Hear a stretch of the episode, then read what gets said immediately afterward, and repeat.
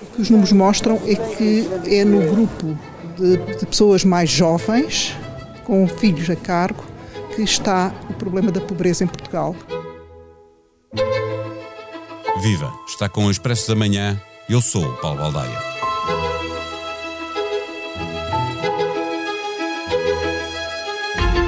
A taxa de risco de pobreza e exclusão social em Portugal tem mantido uma tendência de descida ao longo do século XXI, com exceção, naturalmente, dos momentos de crise.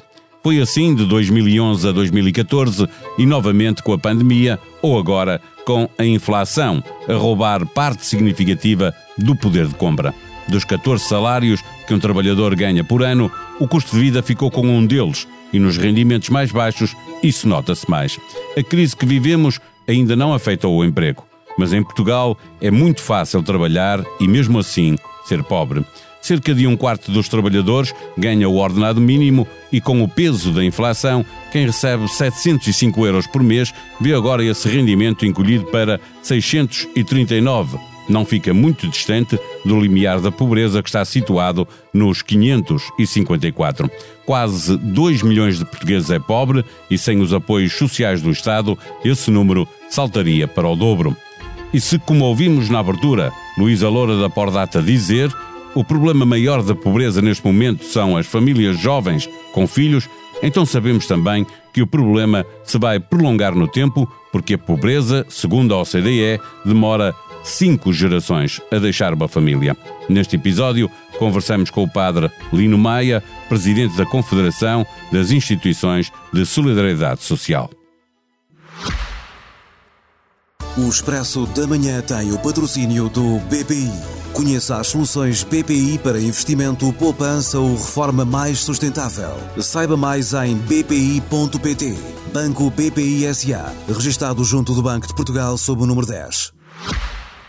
Viva Padre Lino Meia. A inflação está a levar mais famílias a pedir ajuda às instituições de solidariedade? Sem dúvida. A inflação e o aumento de custos na sequência da inflação, eh, energia, eletricidade, combustíveis, alimentação, eh, e isto faz com que muito mais pessoas, pessoas mesmo que têm trabalho, recorram às instituições, particularmente aquelas instituições, diria, de prestação de serviços de, em, em género, né? e, e de facto isso tem vindo a aumentar, eh, particularmente a partir dos meses de eh, maio, eh, de maio para cá, agora com mais intensidade.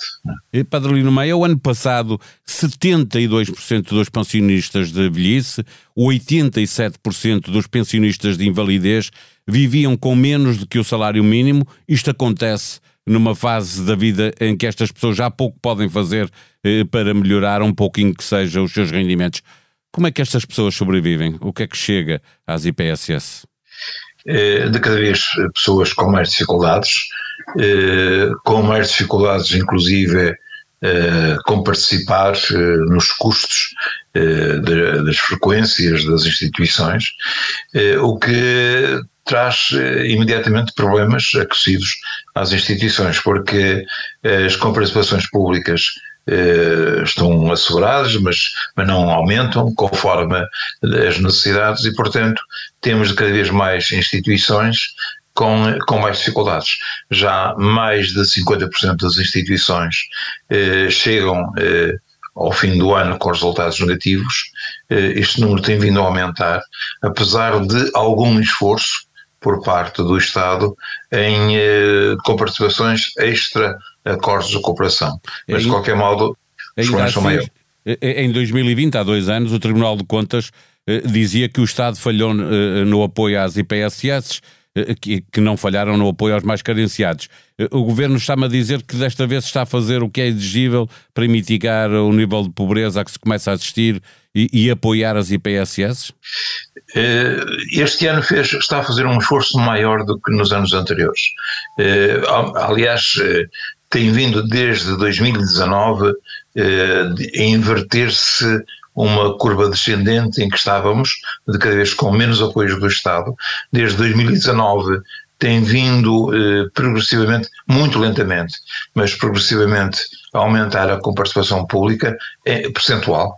Eh, e neste ano eh, particularmente para, para duas valências, ERPI, onde estão os nossos idosos, e idosos muito dependentes normalmente, e eh, centros de dia que são eh, praticamente eh, ERPIs só de dia, mas também pessoas com muita deficiência, muitas vezes com muitas limitações, o Estado eh, aumentou significativamente a comparticipação. Isto na sequência de um eh, acordo a que chegamos, do Pacto de Cooperação para a Solidariedade, assinado em 23 de dezembro, em que o Estado se comprometia a comparticipar em 50% eh, progressivamente, porque este ainda em 38% dos custos, uh, com participar em 50% nos custos das instituições. A Pordata olhou para as declarações de IRS de há dois anos também, descobriu que em 5 milhões e meio de famílias, mais de 2 milhões viviam com menos de 850 euros por mês, 833 a eh, média. Eh, eh, corrijo, não viviam. Esse era o rendimento mensal das famílias. São os apoios sociais que tiram depois estas pessoas da pobreza, eu diria oficial, mas está lá na mesma a pobreza, não é? Não, 2 milhões ainda vivem abaixo do limite, digamos assim. Seriam bastantes mais, cerca de 4 milhões, dobro, é? perto de exatamente com as prestações sociais. Portanto, e o problema é que, olhando nós para estes números, os números são o que são, mas é preciso fazer uma leitura destes números. É que muitos destes que vivem pobres, eh, estes, nestes 2 milhões, temos pessoas que trabalham, o que significa que eh, hoje o rendimento do trabalho já não é suficiente para viver. É certo, porque até a inflação colocou muito perto mesmo uh, do valor, uh, a desvalorização do salário mínimo colocou todas essas pessoas que ganham o salário mínimo muito perto do limiar da, da pobreza, não é? Exatamente. E com os custos que têm com eh, encargos familiares, com encargos com habitação, eh, estas pessoas, apesar de terem trabalho, eh, não têm rendimentos suficientes. Isto, um bom número de pessoas, eh, estou a falar eh, de um, de um número considerável de pessoas, de cada vez mais. Portanto, eh, penso que uma boa estratégia contra a pobreza estará, de facto, em apostar nos rendimentos uh, do trabalho. O trabalho digno obriga a rendimentos melhores. E nós estamos a falar de, de muitos, eh, centenas de milhares de pessoas, eh, um quarto dos trabalhadores recebe o salário mínimo e, portanto, há aqui um problema de facto, mas depois com as taxas de juros a subir e com uma parte significativa das famílias da classe média com crédito à habitação, é aqui que deveremos esperar o próximo grande problema. É, sem dúvida. Uh, nestes. Uh, a inflação está como está e, eh, e os vencimentos não, não acompanham uh, a inflação. E, e uh, apesar de, dos números que vão sendo apontados, nós teremos neste ano uma inflação neste, calculada em 7, tal por cento, mas neste momento está, ultrapassa os 9%. os rendimentos de trabalho não, não acompanharam de modo nenhum esta inflação, portanto nós temos de cada vez mais pessoas a trabalhar eh, com rendimentos insuficientes. E muitas destas pessoas, e aqui convém sublinhar, são pessoas que trabalham exatamente em instituições de solidariedade, eh, portanto, eh, com pessoas pobres, com pessoas com dificuldade, portanto, são pobres a trabalhar pelos pobres e, diria, obrigados quase a praticar a caridade. Sr. Padre, pouco depois da guerra na Ucrânia ter começado, numa entrevista à Rádio Renascença e à agência Eclésias, dizia temer que a pobreza disparasse em Portugal. Nessa entrevista disse também que não se candidataria a um novo mandato à frente da Confederação Nacional das Instituições de Solidariedade, mas vai ter de fazer mais um mandato. Foi a realidade no terreno que o fez recuar ou não havia uh, ninguém disponível para o substituir? Eu ainda estou confiante que não tenha que fazer outro mandato. Eu costumo dizer que eu, eu acredito vivamente naquilo eh, que defendo e defendo o envolvimento da comunidade na solução dos problemas dos seus membros. Este envolvimento eh, é de facto importante e é expresso em muitas instituições que temos pelo país. Eh, defendo isto, acredito nisto, estou eh, perfeitamente disponível para continuar a servir nisto. A servir não significa como presidente da Confederação ou como candidato. Candidato eu digo que não sou, estou disposto a servir. E espero que apareçam candidaturas, sobretudo de, de, de pessoas mais jovens, é? porque a idade vai passando e, e, é preciso um certo rejuvenescimento eh, neste setor. Agora, se as instituições. Mas a experiência eh, também conta, não é? Eh, se, se a crise se agravar, eh, a experiência será eh, crucial para a resposta ser rápida.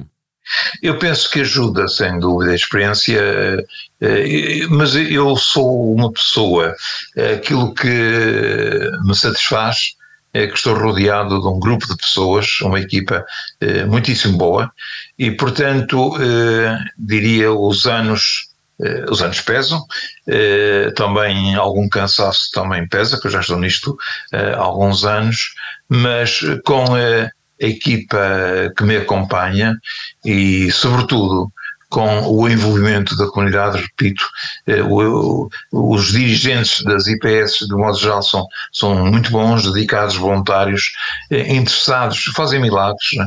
interessados, de facto, na solução dos problemas. Portanto, eh, com a minha experiência, talvez seja, seja bom, seja, seja favorável. Não é?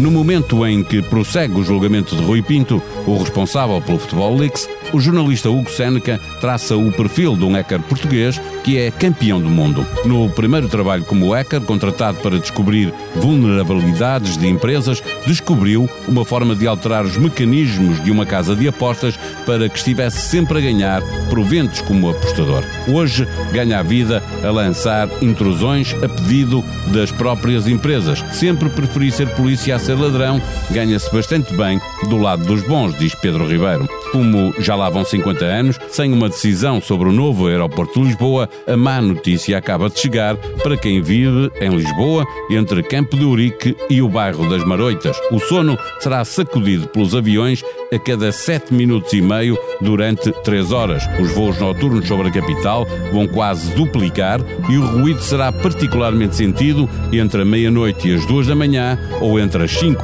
e as 6 da manhã. A sonoplastia deste episódio foi de João Luís Amorim. Tenham um bom dia, voltamos amanhã. Até lá.